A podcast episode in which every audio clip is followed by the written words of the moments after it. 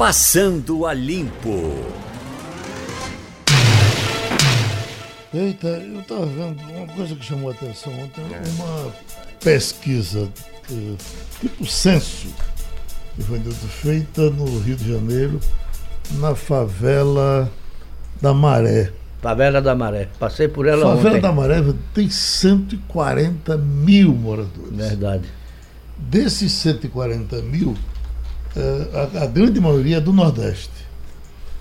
E o estado que mais manda gente para lá é a Paraíba, o estado nordestino. É verdade também. 14.500 habitantes.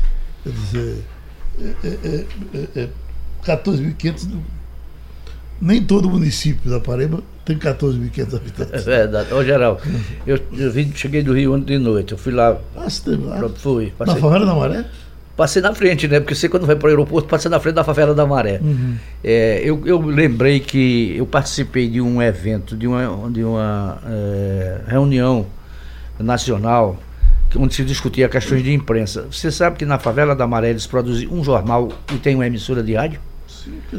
É, é, Esse rádio é meio Rádio amador. comunitária, né? É, rádio comunitária, mas tem um jornal bem feito. Eu cheguei a ver um exemplar. Bom, não sei se ainda existe, isso tem três anos que eu vi. Para você ver o quanto os favelados às vezes se organizam, né?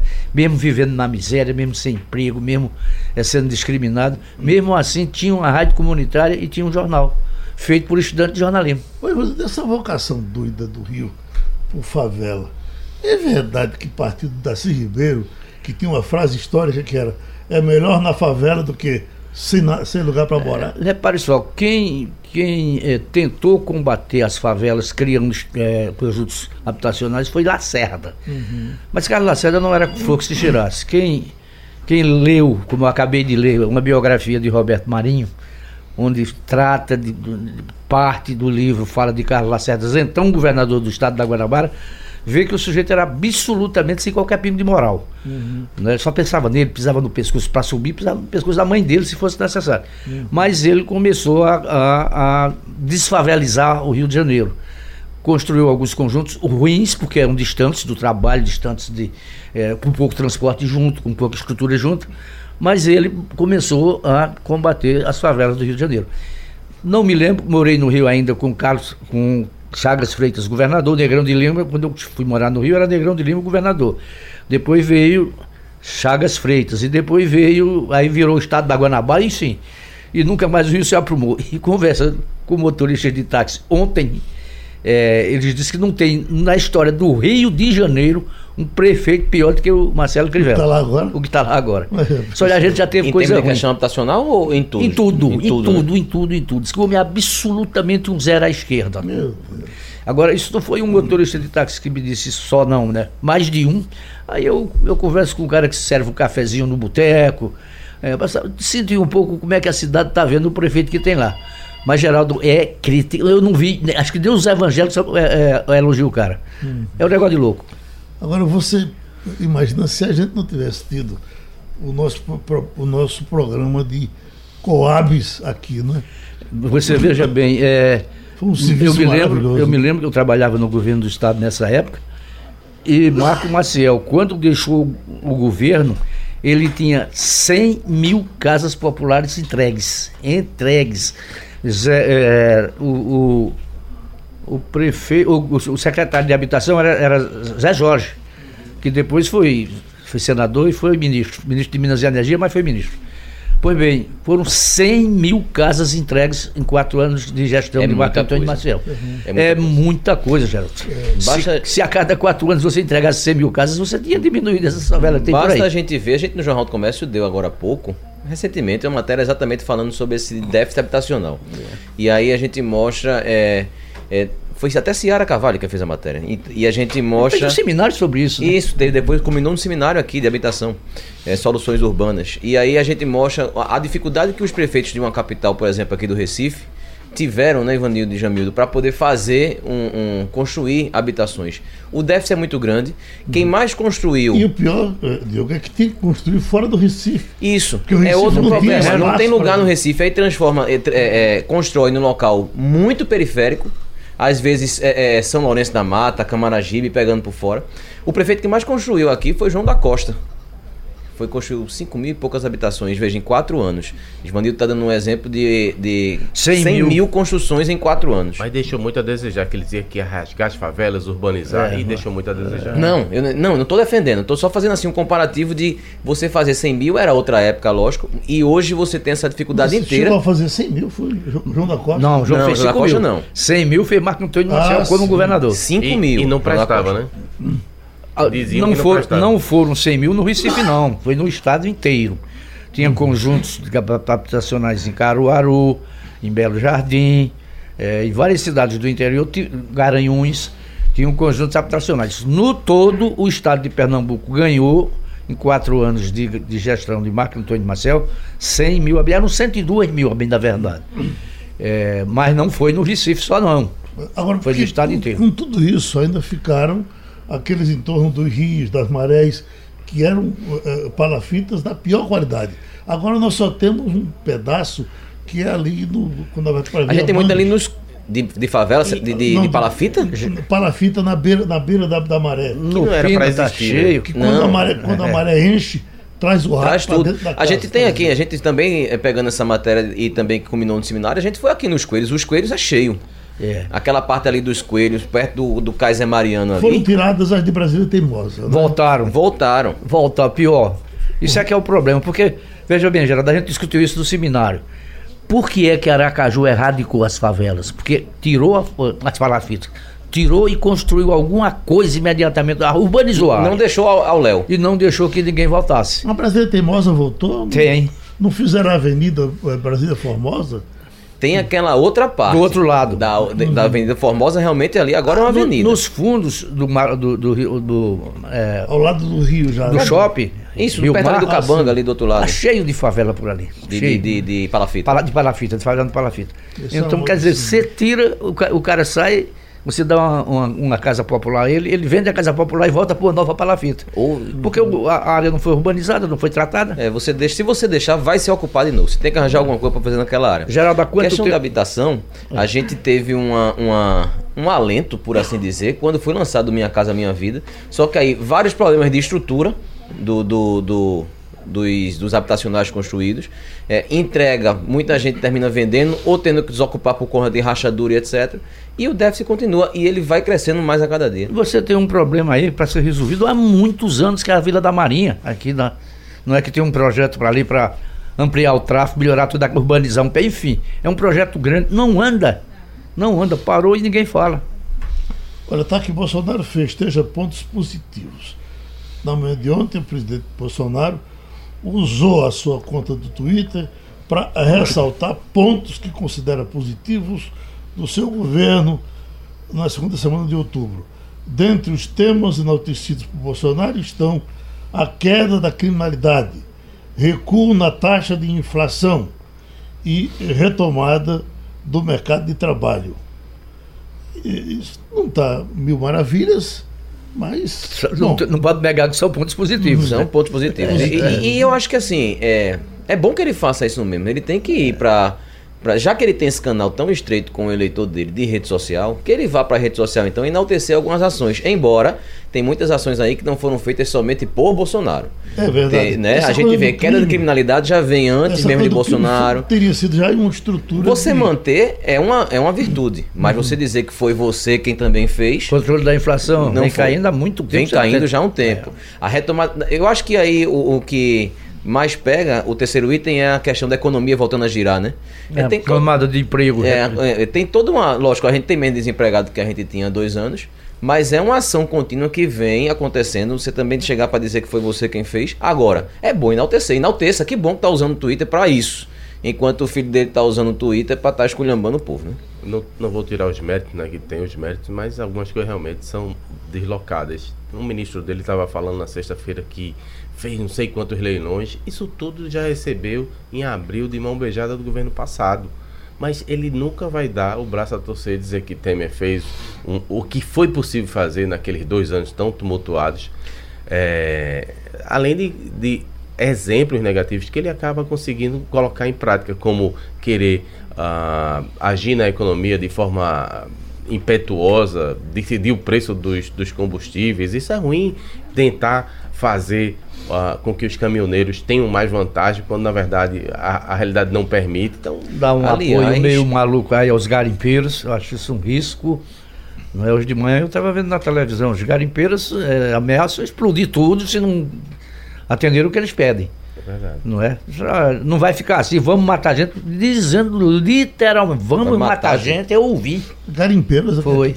Aquele lá do, do, pessoal lá do norte, do estado de Roraima, Rondônia. Vamos torcer que parte seja do Pará. bravata, né? Torcer que seja só bravata. É, bravata. Mas eles acham que tem o apoio do presidente.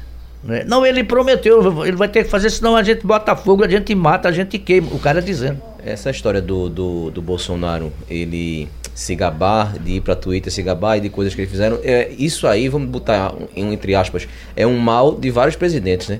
Que é, colocam para si tudo que acontece de bom, mas não dão crédito àquele que estavam lá atrás e que deram pontapé inicial. Foi assim com Lula em relação a Fernando Henrique, é, foi assim agora também com é. Bolsonaro em relação a Temer, em relação a outras ações que podem ter acontecido também no governo do PT, de Lula e de Dilma. Você sempre puxa para você. Nunca tem aquele que deu início, cai no seu colo, você inaugura, você faz é meu. Você não, não conhece não, mas Geraldo Freire conheceu, Geraldo tem minha idade. Teve um treinador de futebol chamado Ilstrick. Ele dizia, eu ganhei, nós empatamos, eles perderam. O ele era é assim. mais ou menos assim. Era. Agora você eu ganhei o jogo, eles, nós empatamos e eles perderam. Você veja, o próprio Ciro Gomes, num dia desses, eh, apareceu, eh, mesmo na, na forma eh, atabalhoada. atabalhoada de dizer, só olha, vocês, quem pode negar que, que Bolsonaro, uh, uh, quando chegou no governo, e foi já do ministro, do ministro Moro, fez a troca dos, dos bandidos perigosos para unidades federais. Para unidades federais, que aquilo ajudou muito. Ele dizia aquilo, inclusive, achando que tinha resolvido o problema, do, o problema da Ceará. de Ceará. Fortaleza. E não tinha. Na semana seguinte, os camaradas voltaram para Fortaleza quebrando tudo. Agora terminaram de, de, vez em quando, né? É o estado que mais sofre, eu acho, aqui no Nordeste. Graças a Deus a gente tem um pacto pela vida aqui. Tá a gente tem aqui no Nordeste. O Ceará e o Maranhão também tem muito, né? Geraldo, você viu a entrevista de Ciro Gomes na Folha de São Paulo de ontem, não? Eu, eu, eu vi o comentário. É, é, Essa é que ele é. reclama do Hulk? De Hulk. Exatamente. Ele, ah, ele, ele, não fica em paz com ninguém, né? Já começou a escolher que chegou a hora de entregar isso a profissionais, não a amadores. Porque Hulk é um amador. Parece que é uma personalidade narcísica, né? Tudo que não seja espelho, ele não, não vai gostar. Qualquer um que passar pela frente que ameaçar eventualmente chegar no, no poder, ele vai, vai criticar. Já teve a chance dele, eu acho que dificilmente Mas ele. Vocês não acham retoma. que, em parte, assim, por exemplo, eu acho que política tem que ser feita por político, por quem tem a veia política, porque política é uma coisa muito chata para você... quem para quem não para quem não é não do ramo. Aquilo, né? Se você Exatamente. pensar assim, você não vai ter renovação na política jamais. Todo tem, mundo está lá escrito tem, tem na cara que já nasceu político. Lá, é tá lá escrito na Constituição, todo mundo tem o direito de se candidatar. E vai medir a sua força. Se vai fazer o bem ou não, é outra história mais na frente. Mas ele não pode cessear jamais. Pô, quem é que tem que classificar o Hulk? Eu, pessoalmente, não estou aqui dizendo que Hulk é bom ou é ruim. Hum. É, quem vai ter que classificar, quem vai dar valor a Hulk é a população, não é Ciro Gomes. Essa hum. é a questão. Então, Simples. Então, deixa eu pedir por gentileza para a gente conversar com o senador líder Fernando Bezerra Coelho e nós acertamos para conversar com ele sobre o pré-sal. E, e, e, senador, uh, uh, um bilhão de reais uh, para Pernambuco é uma. Não é isso tudo, não. É, é pelo menos é está tá se dizendo aqui. Um, é um bilhão, sim, Geraldo. É, é, é um, um, bilhão, bilhão, sim? É um bilhão, 500, mil, 500 milhões para o governo do Estado e 500 milhões para as prefeituras. Certo. Quer dizer, o governo do Estado uma parte e as prefeituras a outra parte. Mas né? a no todo vem para o Estado um bilhão, né? A reclamação do Estado é que houve um corte, tem 250 milhões a menos. Inclusive, tem uma coluna hoje numa revista de circulação nacional, é, possivelmente socialistas que divulgaram isso para o jornalista lá, apresentando o senhor como culpado por essa manobra do Estado perder esses 250 milhões. É isso? É, na, na, nada disso. Deixa eu dar uma, uma fala sobre essa questão. Na realidade, é, as negociações para a partilha dos recursos da sessão onerosa já se arrastam há pelo menos há uns quatro, cinco meses. E, de fato, a primeira construção era dividir os recursos da sessão onerosa pelo critério do FPE. Por quê? Porque haveria também recursos no valor de 4 bilhões para compensar os estados exportadores, Ocorre, como todos acompanharam, que na votação da Previdência no Senado terminou por ser aprovada a questão do abono salarial. Isso implicou uma perda para a União da ordem de 70 bilhões em 10 anos, ou aproximadamente 7 bilhões por ano. E, na sequência, houve a manifestação do ministro Paulo Guedes de que era preciso compensar essas perdas, porque a União também precisa equilibrar as contas públicas. E uma das questões que avançou foi retirar da mesa a compensação para os estados exportadores. A partir desta questão, os governadores do Sul, do Sudeste e do Centro-Oeste abriram um novo debate para que o critério de partilha para os estados não fosse exclusivamente o FPE, mas sim um critério misto, dois terços pelo FPE e um terço pelo critério da Lei Candir.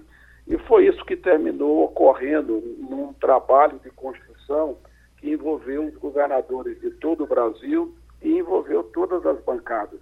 Eu procurei trabalhar para construir o acordo e para que a gente pudesse assegurar a chegada desses recursos aos estados e municípios, até porque não havia nenhuma discussão sobre os recursos a serem partilhados com os municípios, cujo critério será o FPM, e esses recursos estarão disponibilizados até o final desse ano. Então, o que ocorreu foi isso. O mais é intriga. Deixa eu perguntar mais uma coisa aqui. É, Para mim, isso aqui já está claro. Em relação ao uso, uh, do ponto de vista do, do leitor, do contribuinte, a gente fica preocupado que esse dinheiro não possa ser gasto em alguma coisa que seja produtiva, como infraestrutura, melhoria da infraestrutura. Será que, mais uma vez, esse dinheiro vai ser gasto somente para pagar salário de servidor, 13 terceiro aí que está à porta? De forma nenhuma, de forma nenhuma, Jamildo. Na realidade, existe uma manifestação expressa no texto que proíbe a utilização dos recursos para pagamento com folha, para pagamento de custeio. Os recursos serão utilizados exclusivamente ou para a capitalização do fundo previdenciário, para poder equilibrar as despesas previdenciárias ou para investimentos. São as duas únicas formas de alocação dos recursos. Esse dinheiro, senador, ele vem agora e, e, e nunca mais vem? Ou todos os anos vem uma laminha para cada estado e para cada município? Na realidade, nós estamos discutindo apenas os leilão, né? recursos né? do que se chama dessas áreas adicionais que eram da Petrobras e que foram agora repassadas para esse leilão que ocorrerá no dia 6 de novembro. Portanto, é um evento único, Geraldo. Uhum. Agora, tem uma outra discussão que é uma discussão que envolve o chamado fundo social. Toda a receita do governo que vem de royalties ou que vem de participação especial, essa é uma receita crescente, porque a produção de petróleo no Brasil, é, tanto na área do pré-sal quanto na, na área não pré-sal, vem crescendo. É, agora, se decidiu é, atrelar esses recursos a digamos assim, a construção do entendimento na reforma tributária, porque para viabilizar a reforma tributária é preciso a criação de dois fundos. O primeiro deles é o Fundo de Desenvolvimento Regional, ou seja, como compensar os estados do Norte e Nordeste em função das mudanças que ocorrerão no sistema tributário nacional. E o outro fundo é o Fundo de Compensação, para que durante um certo período nenhum estado possa perder receita com a aprovação do novo sistema tributário nacional. Então, mas essa é uma discussão que está ainda iniciando. Eu acredito que o debate do sistema tributário vai se alongar, não será uma coisa rápida e acho que é razoável imaginar que deveremos ter uma aprovação até o final do próximo ano. Hum. Ô, bom dia, senador. Bom veja, dia. Veja bem, é, o que foi para leilão agora, que foi arrematado, foi muito bom para o Brasil, porque eu acho que foi muito alto, mas para algumas áreas não houve sequer um lance. Aquela, por exemplo, na região de Abrolhos tinha, tinha, é, foram colocados em leilão também e ninguém quis. Por que razão ninguém quer? Porque teme alguma coisa que ataque o meio ambiente. Então o Brasil não devia ter colocado isso em leilão. Como é que o senhor vê isso? Não, na realidade, na realidade eu acho que depende das informações que estão disponibilizadas para cada área. Como houve muitos questionamentos, inclusive na justiça, sobre a liberação dessas áreas, o empresário, o investidor, ele quer segurança jurídica. Então, quando se coloca qualquer dúvida em função de ações que vão ainda ser analisadas pela justiça, se procurou ficar fora dessas áreas. Mas eu acho que o resultado do leilão foi excepcional, mostrando que o Brasil é a bola da vez do ponto de vista da produção de petróleo. Você veja com essas questões que estão ocorrendo no Oriente Médio, os atentados contra a Aramco, que é a empresa produtora de petróleo da Arábia Saudita, os disparos de mísseis que afetaram um petroleiro lá no, no Estreito de Hormuz. Então, tudo isso está criando muita instabilidade política na maior região produtora de petróleo e o Brasil passa a ser a nova fronteira. Por isso que os ágios estão cada vez maiores nesses leilões que o governo brasileiro vai estar realizando. Inclusive, existe uma expectativa muito boa para essa área da sessão onerosa que vai se dar em novembro. São mais de 12 empresas, grandes empresas de petróleo, que vão participar disso. Só para você ter uma ideia, os investimentos nessa área da sessão onerosa é superior a um trilhão de reais. É, será através da indústria do petróleo e gás que nós vamos retomar o desenvolvimento industrial brasileiro porque tem força, tem tração para poder demandar equipamentos, máquinas, serviços. E isso vai criar, portanto, um ciclo de crescimento muito importante para o Brasil nos próximos seis, oito anos. Agora, o critério, senador, para uh, premiar cada estado, por exemplo, a Bahia, que é estado produtor, teria mais do que a gente ou não? Não, na realidade, o critério que foi definido, que não preciso ter calma porque foi exclusivo para essa área, repito, nós estamos discutindo apenas os recursos é, do bônus de assinatura é, da área da sessão onerosa. Tem ainda uma discussão pendente, que é todo o fluxo da receita de royalties, participação especial. Repito que as lideranças na Câmara e no Senado decidiram atrelar esses recursos à construção do novo sistema tributário. Portanto, é algo que vai ainda haver um debate ao longo dos próximos 10, 12 meses. Na realidade, na sessão onerosa, o Congresso decidiu transferir para os estados produtores, aonde for localizada a reserva de petróleo a ser leiloada, 3% será destinado ao estado produtor. Por exemplo, o estado do Rio de Janeiro, onde é o local onde ocorre essa reserva da sessão onerosa, vai ter direito a 3%. Senador Jamildo, novamente, é, o presidente estava nesse final de semana se gabando de algumas é, iniciativas de seu governo, temas nacionais, mas a gente é, talvez se ressinta de falar mais do Nordeste. O senhor, que avaliação o senhor faz do desempenho dele no Nordeste aqui, citando que a Transnordestina não caminhou, a mesma transposição que estava às vésperas de se acabar ainda não está concluída, se reclama vários pontos que já estão dando problema e tal. A indústria naval, a gente acabou perdendo aqui swap para São Paulo e isso é ruim porque prejudica o nosso estaleiro. A própria refinaria vai ser vendida, não sabe se vai haver uma compensação para o estado de Pernambuco que botou dinheiro para ela sair do papel, foi, foi sócio do empreendimento. É, o que, é que o senhor poderia dizer que pode melhorar em relação ao Nordeste, desenvolvimento regional, um tema tão importante para a gente aqui da região? Olha, Jamildo, eu acho que era importante primeiro reconhecer o que está chegando, porque quando chega, é, o crédito procura ser puxado para o governo do Estado, se esquece do governo federal. Eu vou citar uma obra. É importante que vocês possam fazer uma visita ao ramal do Egreste. É a maior obra hídrica que está sendo tocada pelo governo federal. É uma obra do Ministério do Desenvolvimento Regional. É uma obra que vai consumir 1 bilhão e 200 milhões de reais. E está em pleno vapor essa obra, nós estamos aqui brigando por recursos para assegurar só este ano, ela vai demandar 600 milhões de reais. Uma obra que ficará pronta, totalmente pronta, em fevereiro de 2021, e o que vai garantir a oferta de água para toda a adutora do Agreste. Portanto, vamos lembrar primeiro do que está chegando. Uhum. Né? Então, é importante destacar a continuidade das obras do ramal do Agreste, que é a maior obra hídrica hoje em execução pelo governo federal. As obras da transposição, elas prosseguem. Na realidade, o eixo norte, ela vai se concluir até o início do próximo ano, dando, portanto, plena viabilidade com as águas passando por Pernambuco, chegando ao Ceará. Ocorreu um problema na barragem de Barro Branco, lá em Sertânia, que estão sendo finalizados os estudos geofísicos para poder ser retomado o bombeamento para que as águas possam prosseguir na direção da Paraíba, em direção ao Açu de Buqueirão, para abastecer Campina Grande e todos os demais outros municípios beneficiados pelo, pelo, pelo eixo leste da transposição. Então, eu acredito que essas duas obras são exemplos do compromisso do governo do presidente Bolsonaro para com o Nordeste, cuja demanda por obra hídrica é fundamental para a promoção do desenvolvimento regional. Agora, é verdade, a Transnordestina é uma caveira de burro que está enterrada.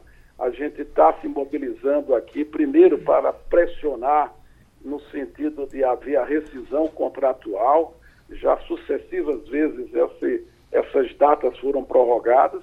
Existe agora um esforço por parte da, da operadora, da concessionária, da CSN, para poder retomar a obra, mas ela foi retomada no Ceará e no Piauí não foi retomada em Pernambuco.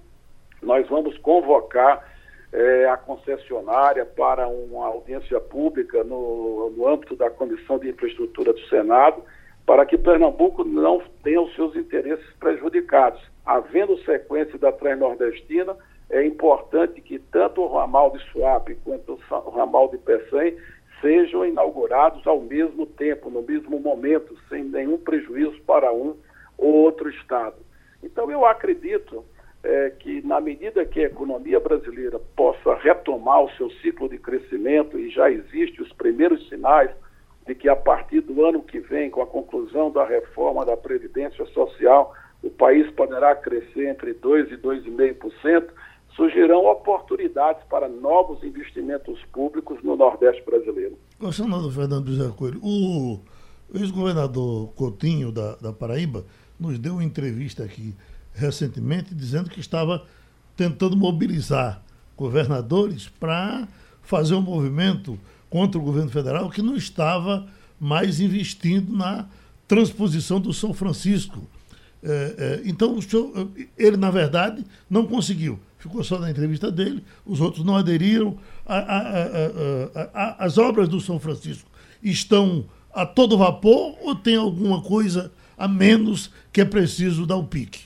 Não, não. As obras da transposição estão a todo vapor. O que o ex-governador Ricardo Coutinho deve estar se referindo é uma obra complementar à transposição, no caso da Paraíba, chamada Vertentes Litorâneas, que é uma obra também muito grande, e ele deve estar com dificuldade para liberar os recursos. Não ocorre com Pernambuco, porque com Pernambuco a gente tem força política para poder botar o ramal do Agreste para andar. Agora, preciso estar acompanhando, o dinheiro é curto de fato, a União está com muitas dificuldades para poder manter o ritmo das obras, tem muitas obras de fato paradas que precisam ser retomadas, mas neste caso em particular, Pernambuco precisa agradecer ao governo federal que priorizou a construção do ramal do Agreste. Agora, senador, com relação à reforma tributária, é verdade que o governo está uh, uh, recuando um pouco com a reforma tributária para fazer andar primeiro a, a reforma administrativa?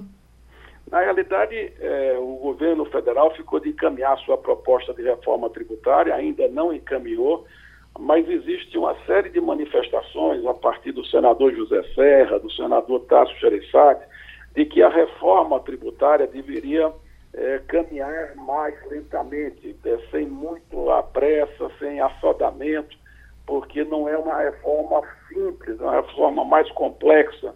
Então, existe hoje, dentro do ambiente do Senado Federal, pelo menos, uma reflexão para que a reforma tributária possa tramitar ao longo de todo o próximo ano, para que a gente possa concluir a reforma tributária não ao final desse ano, nem ao final do primeiro semestre do ano que vem, como quer o deputado Rodrigo Maia, mas que a gente possa usar todo o próximo ano para aprofundar o debate sobre a reforma tributária. A reforma administrativa o governo vem dando toda a prioridade, mas ao lado da reforma administrativa, o que tem ganhado muito espaço no debate no Congresso Nacional, tanto na Câmara quanto no Senado, é a questão da regra de ouro.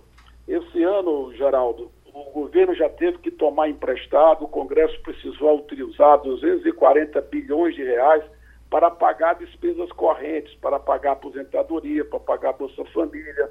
Então, o próximo ano, na lei orçamentária anual, na LOA do ano que vem, já prevê 350 bilhões para poder também pagar despesas correntes, quando a lei de responsabilidade fiscal só permite o endividamento da União para investimentos. Então, nós estamos já incorrendo nas regras de ouro da lei de responsabilidade fiscal e o governo quer fazer uma discussão de como, é, de certa forma, frear o crescimento das despesas obrigatórias. Hoje, as despesas obrigatórias, elas montam mais de 85% das despesas da União. Então é importante que a gente possa dar uma segurada no ritmo de crescimento das despesas obrigatórias para abrir espaço para investimento, que a população brasileira quer emprego, e o emprego só vem quando tiver investimento para construir estrada, para construir adutoras, para construir hospitais, escolas, creches. Então é isso que nós estamos precisando. O governo está com muito pouco dinheiro e é preciso segurar as despesas que não reproduzem investimento para que a gente possa dar um alento aos brasileiros que querem ter a oportunidade de ganhar o salário para sustentar a sua família. Senador, Senador, o... foi cogitado da apresentação dessa reforma administrativa. Quem primeiro falou nisso foi Maia, dizendo que era mais importante que a tributária, deveria primeiro fazer a reforma administrativa para reduzir o tamanho do Estado e aí apresentar uma conta final com a tributária. O governo vai, o governo Bolsonaro vai ter a coragem, a ousadia de realmente apresentar esse tipo de mudança, porque a gente sabe que a base do bolsonarismo é muito corporativista e é, há reações, deve acontecer muita reação. Vai haver realmente essa, essa coragem? Eu, eu, não, eu dúvida nenhuma. Na realidade, existe sempre uma leitura de subestimar o presidente Bolsonaro. Né? Isso foi ao longo da campanha, depois foi ao longo desse primeiro ano do governo Bolsonaro, mas o fato é que ele tem mantido uma importante agenda de reformas para o país e ele vai encaminhar, sim, não só a reforma administrativa, como ele vai encaminhar as mudanças que são necessárias em relação à utilização da regra de ouro da lei de responsabilidade fiscal. São importantes mudanças para poder equilibrar as contas públicas do governo federal. Senador Fernando Bezerra Coelho, agradecemos ao senhor mais essa contribuição passada limpa. Mas a gente fica falando em, em conter gastos e, e etc e tal. Mas a matéria que Ciara Carvalho trabalhou para o Jornal do Comércio ontem, chega e desanima a gente. Quando chega em situação como essa da Câmara de Vereadores. Aí você diz, acontece só aqui? Acontece em todo canto. É em todo canto. É. Mas os, os caras não se contêm, né? Essa tal de, de, de, de verba de alimentação. Verba de alimentação, auxílio paletó, auxílio, auxílio gasolina. Auxílio moradia. Auxílio não sei o quê. E o número de assessores, Geraldo? Para que tanto assessor para um vereador, minha Nossa Senhora? O salário, é, o, o salário é, é, Eu esqueci na matéria, parece que é 15 mil o salário de um vereador, fora esses penduricalhos que ah, se chamam. Mas, é, a, é, quanto custa um gabinete. Né? O auxílio, o auxílio, é o auxílio gasolina, combustível, é R$ 2.100 por mês. Quanto é que custa o gabinete? A pergunta Olha, é essa. É, e tem uma questão importante que a matéria não trata, nem né? essas pessoas que estão fazendo nesse momento reclamam, tinha que desatrelar a participação do duodécimo do, do, do, do legislativo a receita do município. Por que, que é que eles fizeram? Viraram sócio da arrecadação. Cada vez que essa indústria da multa aí tira mais dinheiro das pessoas, faz a, a receita Batesse do município meta. crescer, é, bateu uma meta, fez a receita crescer, eles recebem a mais. Aí o que acontece? Justamente isso inventa coisa para gastar porque sobra dinheiro. É, vez ou outra a gente escuta. sócio do Estado. Né? Exato. No, no caso do município, do município, é, vez ou outra a gente, vez ou outra a gente escuta dizer que quer aumentar o número de vereador não sei aonde, não sei, é por conta disso aí. Aí depois falta dinheiro para lá, sei lá, castrar um cachorro no hospital veterinário, material no posto de saúde, mas está sobrando dinheiro para a, a, a Câmara Municipal. Não estou aqui satanizando, não é meu papel, nem eu acho que seja correto, a atividade parlamentar municipal. Mas tem que realmente haver uma correção. Tem que ter um controle, não, não tem controle, né? Não, não, eu, eu, eu, volto a perguntar, por que tantos assessores no gabinete de um vereador? Há necessidade daquilo? Não, não há.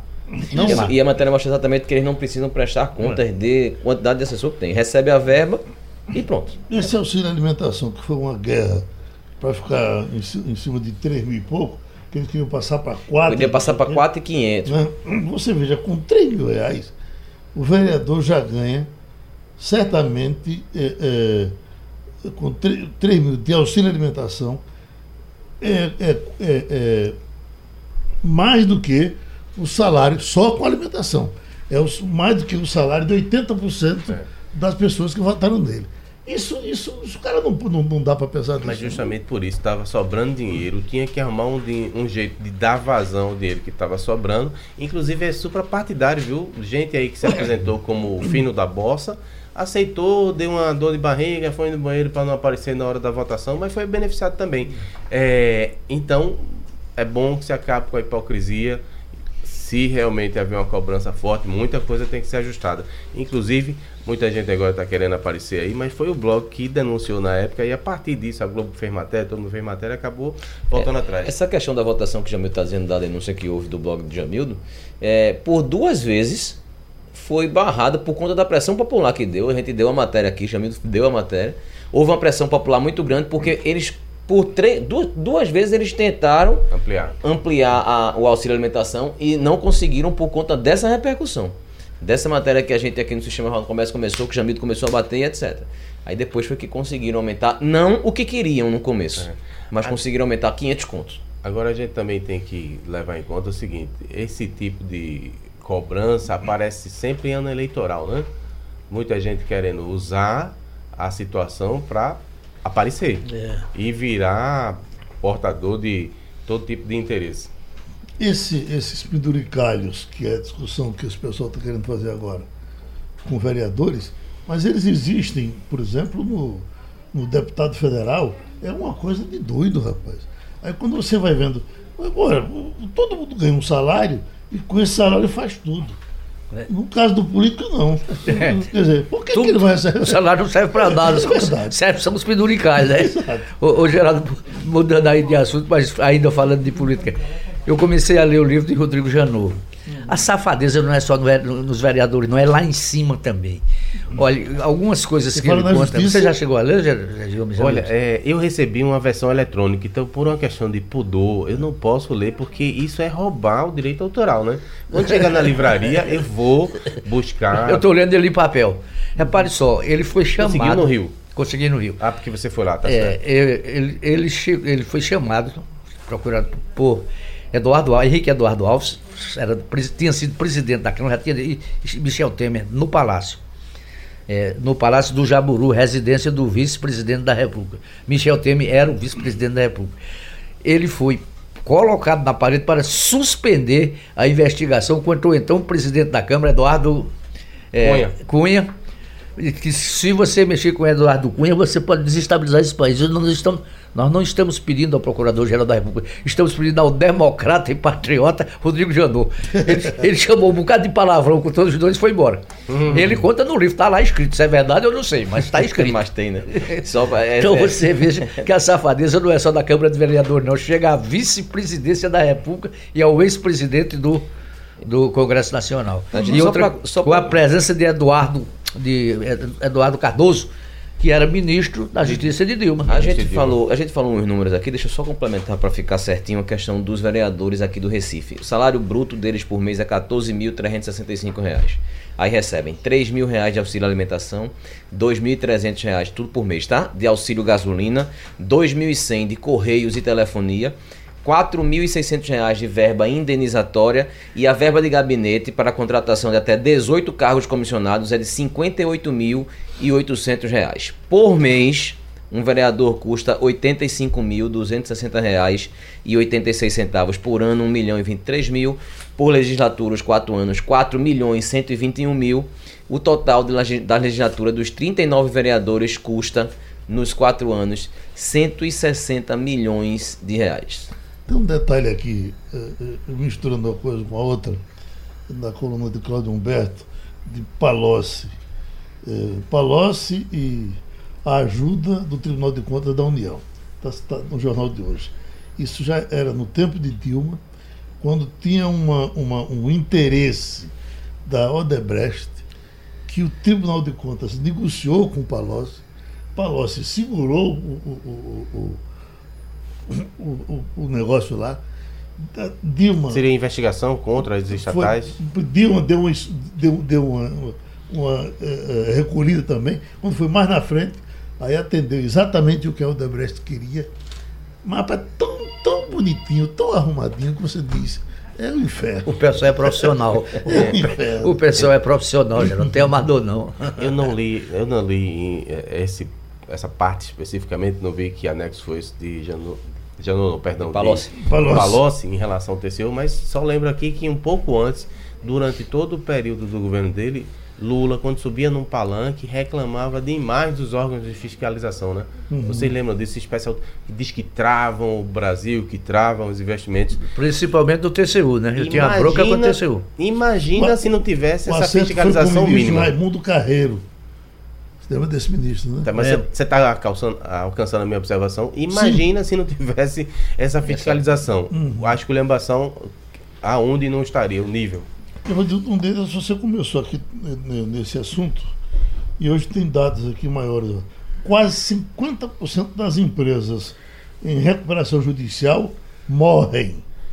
Que eu- você, você até dizia, o camarada assume a empresa em recuperação judicial é. e não está ali para recuperá-la, está ali para ficar eh, eh, a O vida processo toda. né? corre 8, 10, 12 anos, você é, começa a dever ao Estado, aí aumenta juros em cima de juros porque não pagou o ICM, e lá Aqueles vai. explicam a situação da Varig, tantas e tantas e tantas. Abala o crédito, você vai para onde mais? Não Uhum. é? Agora, realmente, é- era de se esperar que a justiça fosse, Fosse mais séria. ágil também. Por é. exemplo, um- uma situação que eu acho anômala aí, a situação do Banorte ali. Tem uma área belíssima a- a- na beira do Capibari, Capibaribe, né? Ali É. não é do Banorte, não. É Deixa das eu- empresas né? incorporadas, é, Batista da Silva, eram duas É. empresas. Aham. O que era banco era banco, o que era empresas incorporadas Jorge Batista da Silva, isso é outra coisa. Agora, eu não sei se uma impacta sobre a outra, sabe, Jamil? Aham. Porque como, de qualquer maneira, ele era o acionista maior do banco, na- o banco entrou em liquidação judicial e até hoje não concluíram o processo, que é uma falta de vergonha dos, dos órgãos públicos. Banco Central, E- né? Não é? Que tá E, sob. um, um- um dos, um dos herdeiros da massa falida disse a mim, não vou dizer o nome dele porque ele disse, olha, Varildo, o Banco Central não tem nenhum interesse em trabalhar com celeridade numa recuperação judicial, sabe por quê? Porque coloca lá dentro dos funcionários aposentados, que ficam recebendo dinheiro alto para trabalhar na liquidação. Então o cara, se, se liquidar, deixa de ganhar por mês 15, 20, 30 mil reais. Se liquidar, liquida, né? Acabou. Então, por isso que demora tanto um processo de liquidação do É, banco. Tem uma área belíssima ali que podia ser novamente é, associada à cidade. e Rapaz, o, o Banorte era conhecido nacionalmente como um banco de primeira linha, serviço de, de um dos primeiros bancos totalmente informatizados do país. E, e esse banco ninguém consegue terminar o processo de liquidação. Não dá para entender. É.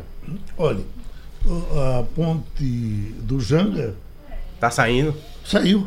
É, a, gente teve, a gente teve essa informação ontem, só que aí a gente realmente vai confirmar é, é, é, se ela tá de fato pronta. É um- É um, um- leitor, um ouvinte aí na, no painel interativo, né? Adriano, ele está dizendo o seguinte, ele é de Paulista, Certo. ele bota, a ponte do Janga finalmente foi liberada, mas o trânsito sentido Olinda está caótico devido à obra do Jardim Atlântico. Para Ah, é a porque- liberação é. da ponte, teve aquele trabalho que foi, a abertura foi inaugurada até para o Bruno Lisboa, deu entrevista aqui na rádio na sexta de tarde. E aí está dando um nó. Isso tem a ver com aquela obra do Fragoso? Tem né? a obra do Fragoso, é porque você termina uma, acaba a outra. A do Fragoso, inclusive, vai trazer um transtorno grande para quem precisa circular naquela área ali de Olinda.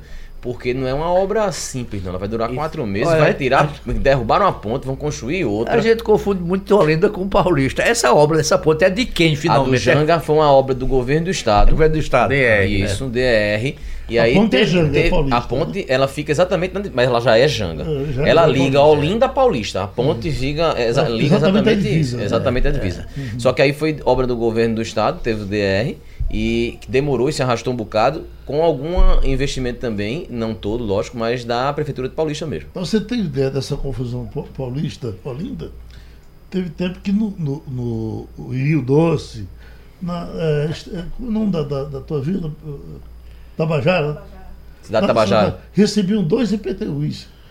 Recebiam o IPTU de Paulista Que horror. e o IPTU de Olinda. Ninguém sabe Pagar é logo tá. dois e, continuar fica do mesmo jeito. é- Mas era bom que recebia Lascal. dois serviços, né? E o pior é o seguinte, nesse juntava- lugar, Nesses lugares que tem essas confusões, ninguém vai lá. Mas, bom, O serviço não chega. O- não, a cobrança chega para cá, isso aí é seu. O de não é seu. Agora deixa de pagar, Que porque aí os delícia. dois vão botar você na justiça. Mas escuta, delícia. Germano Coelho, quando foi prefeito de Olinda, ele dizia que não queria vila residencial lá, conjunto residencial, porque só dava trabalho e não pagava de BTU. do presidente da Câmara, ele diz o seguinte: Caixa rouba 7 bilhões por ano do trabalhador com a taxa do FGTS. Então chegou a hora de resolver isso, né? Com o poder que ele tem no Brasil hoje. É verdade, veja. É só Isso é César Maia que está falando? É César Maia. Rodrigo, César- Rodrigo. Aliás, Rodrigo Maia. Rodrigo César. Maia é o pai. É, é o César. Maia tá com- Caixa rouba 7 bilhões do trabalhador ano. A gente sabe que sempre se perdeu dinheiro com esse, com esse FGTS num canto só, né? A Caixa ela é remunerada para poder fazer a gestão desse fundo. É, como é estatal, ninguém reclama, mas poderia haver uma licitação, uma manobra para poder outros bancos terem acesso e oferecerem uma taxa melhor. Aí você, com concorrência, poderia ganhar mais, né? Mas como é do Estado, ele não quer abrir mão. Mas isso já isso aqui no plano estadual já foi feito. O que acontecia? Somente era o Bandep que cuidava da conta única. Quando fez um leilão, veio um Bradesco, depois fez um Santander, parece que voltou de novo para o Bradesco, parece que agora está no Santander, não me lembro. Mas cada ano se faz uma licitação, o cara que oferece a melhor taxa leva. O pessoal levava essa- essa conta numa boa, todo mundo pegava e tal. Aí, num certo momento, o Estado resolveu negociar com os bancos. Ganhou muito dinheiro. E outra coisa, e houve uma briga feia entre o Santander e o Bra- o Bradesco pela Folha do Estado. O Santander, um vice-presidente do Santander, almocei com ele, veio cá para isso. Disse, Ivanildo, eu vou ganhar essa conta. Perdeu. O Bradesco ofereceu uma- fez uma oferta maior e ficou novamente com a conta por dois anos. A- Daqui a dois anos vai ter de novo, né? Daqui a, tre- daqui a um ano vai ter Agora. novamente. Como é um trabalhador, não tem representação, só tem gente que queira passar a mão no fundo, no fundo do FGTS. É, aí é, isso se perpetua. A mesma coisa acontece, isso é mais técnico, né? Levaria mais tempo para explicar, com o BNB, que administra o Fundo de Desenvolvimento do Nordeste, o, o FNE, tá, em- tá sentado em cima de uma grana, porque um percentual, se eu não me engano, é 3%. O dinheiro só faz. É outra caixa entrar preta, né, no-? Exatamente, só faz Caixa entrar, ninguém preta. questiona porque ninguém tem coragem de peitar o Banco do Nordeste e as coisas se perpetuam. O Ivanildo estava falando aqui da questão do, do Santander, que estava entrando forte, terminou perdendo para o Bradesco a Folha do Estado, e aí eu me lembrei de que com essa agressividade maior dos bancos públicos, da taxa de, de, de baixar a taxa de financiamento para casa, para casa própria, já começa a surgir uma modalidade, a gente está se preparando para fazer uma matéria maior sobre isso, da portabilidade aumentando.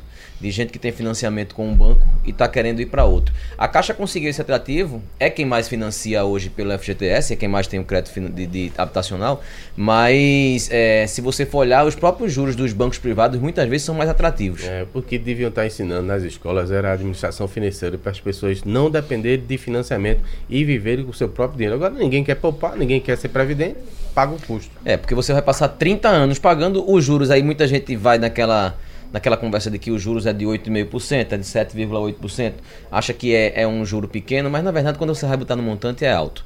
Então por isso que tem muita gente correndo e procurando já saber com essa queda de juros como é que faz portabilidade. O PPS agora é cidadania, né? Uhum. É, tá aqui Roberto Freire dizendo, Luciano Huck não é um noviço na política. É uma, é uma defesa É, à é, é, de é, Ciro. de Ciro, é o que Ciro- a, a, é, Ciro. Gomes. A entrevista o que eu estava querendo dizer, é, é, é, Jamildo, Pois não. era o seguinte, que eu, eu, eu não sei, rapaz, eu acho que fica uma coisa complicada. Porque agora todo mundo quer ser presidente da República. Esse camarada do Rio de Janeiro, esse governador. O Witzel? doido, Witzel. governador Witzel, já trabalha com essa Olha, possibilidade. ele, ele, ele inclusive é o motivo dessa briga do PSL. E Bolsonaro tá batendo em Bivar porque nos bastidores se sabe que Witzel já tá meio se que... ele sair, ele tem intenção de sair, né? É, Bivar não quer ficar no partido, quer fundar um partido para chamar de seu. A opção, Bolsonaro. Bolsonaro. a opção do PSL seria se amarrar com o Witzel. Então, já estão Tá aí muito, longe, tá muito longe ainda. Agora veja os nomes que a gente tem surgindo Tá agora. muito longe para você que acompanha de não, longe. não. O político olha lá na frente, certo, mas, mas o que eu digo, querendo ou não, faltam três anos. Tá- é um longe perto, mas os nomes que surgem hoje, a gente tem o próprio Bolsonaro, Sérgio Moro, Witzel, Luciano Huck E aquele nome é Ciro, que sempre tem, enfim. Você está esquecido que Luciano Bivar já disputou a presidência da República. Já. Isso. Teve 68 mil votos, mas disputou. Foi 89, não foi? Eu sei, acho que não, não chegou a 100 mil. É, foi 89, se não me engano. Eu sei que o, Luciano Huck, logo quando ele apareceu na televisão, que ele era da Bandeirantes, ele era tido como o camarada mais inteligente entre aqueles novos artistas, e ele se reunia com o Gugu Liberato e com Hebe Cam- eh, Camargo e com outros para ensinar como é que eles investiam o dinheiro, que eles não sabiam e o Luciano Huck sabia. Ele é um advogado, um camarada bem formado, de família De família de judeu, né? judeu, essa coisa toda. Agora, eu não sei, eu acho que a veia política é, outra, é um negócio que, que- eu não sei, eu acho que o político nasce, nasce político. Mas isso É, é. olha, olha, O padre nasce padre. Quando alguém dizia assim, fulano é, é político profissional, e alguém se irritava, Marco, eu vou falar de Marco Maciel de novo. Ele dizia assim, tem que ser político profissional sim. Você não pode fazer isso como amadorismo, não. Tem que levar a sério essa, a, a- a atividade política. Ele jamais questionou quando dizia que fulano é um político profissional. Ele dizia, muito bem, tem que ser um político profissional. Profissional ele não é. Agora, é, no caso do Luciano Huck, eu acho que ponto sem nó não vai ser dado. Ele não vai. Eu, eu não acho que ele vai deixar tudo que ele tem, a expertise que ele tem em outras coisas pra simplesmente se aventurar. Eu não acredito. olha, Bolsonaro vai na sua mesma linha. Diz que ele é um funcionário da, Blo- da Globo que queria tomar pra, a presidência dele. É, tem que dar tempo ao tempo, rapaz. Eu, não- eu não discrimino, não. Se ele tiver. temos- Não, eu não discrimino. Eu só acho que ele não vai Esse dar um ponto sem nó. amigo aqui, que, que é, é- é- tem um belo discurso. Teve aqui, passou por aqui. Qual deles? Ah, o- o senador? Amoedo. Amoedo, não é? Amoedo, é. Tem um discurso É, muito é. interessante. O danado é que você pega, quando você chega lá, para botar esse discurso em prática e fica uma. Veja, e eu, nunca eu- chega. Eu no acho que é um, é um processo, a gente vai evoluindo. Quem você- poderia dizer que a coisa de, de quatro anos você estaria discutindo sobre liberalismo, sobre libera, eh, libertação das amarras da economia? Só se falava em termos de esquerda, só se pensava em termos de esquerda. Então vai ter uma evolução. Um político que entrou maduro na política foi Fernando Henrique Cardoso. Fernando Henrique Cardoso era professor da, da, da USP, em São Paulo, foi caçado em 68, não foi nem em 64, foi em 68, foi embora para a França, ficou ensinando na Sorbonne. Quando voltou ao Brasil, que começou a se criar um núcleo de intelectuais em São Paulo para se meter na política, ele terminou senador e terminou presidente da República. É não dest- entrou jovem na política. é destino. Não começou. É, Isso aí, Tasso Sato disse, presidência da República é destino. Destino. Não tem, você pode querer muito, não acontece. Como pode ah, levar uma facada e ganhar. É verdade. E no caso de Fernando Henrique, ninguém pode negar que ele tem um charme, né? De, ele sabe conversar com as pessoas. Bolsonaro ele sabe nega, porque já pessoas. disse até que queria matá-lo. É. Ele- Hum. acho que ele não podia ser tão egoísta, não podia ser tão personalista a esse ponto. Cada um, na sua época, deu a sua contribuição possível. O que Fernando Henrique fez para modernizar esse país é uma coisa absurda. Teve alguns defeitos, teve alguns problemas, como todos, não tem mal sem bom. Sem bem, né? Aí quando o pessoal quer jogar Fernando Henrique para baixo, diz, não, mas foi Itamar Franco. Mas Itamar Franco sem Fernando Henrique. Não era nada. Não era ninguém. Seria Júnior sem Só, só teria aquela imagem dele no, no sambódromo com a menina pelada. Qual era a imagem? O que é que lembra aí, Tamar? Só isso. Era, era um homem sério, né? Sempre foi, né? D- dividiu o apartamento com o Ney Maranhão, que, É? que dupla de senadores. Homem sério, é, é, é, não ostentava riqueza. Morreu pobre, morreu morreu classe pobre, média como nasceu, é, Prestou- exatamente. Prestou um serviço. Era um senador eh, mediano. Da- assim. não, era, não era do baixo clero, mas não era dos mais destaque, não.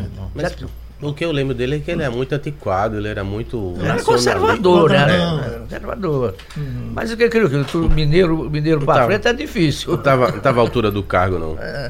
Não, eu gostava dele. Eu gostava do, do Itamar, acho que foi um, Você veja, foi ele que um conciliador. Me parece que não teve outro. Ah, é. Quando apareceu uma denúncia contra o Aparecido, era Aparecido, era aquele, o ministro é amigo José dele. Aparecido Ele Oliveira. disse: o senhor sai hoje e depois que fizer a apuração você volta. Verdade. Os outros não fizeram assim. Né?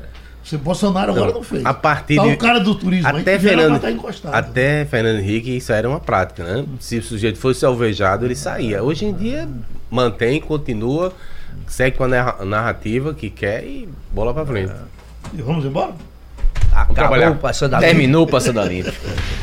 Passando a limpo.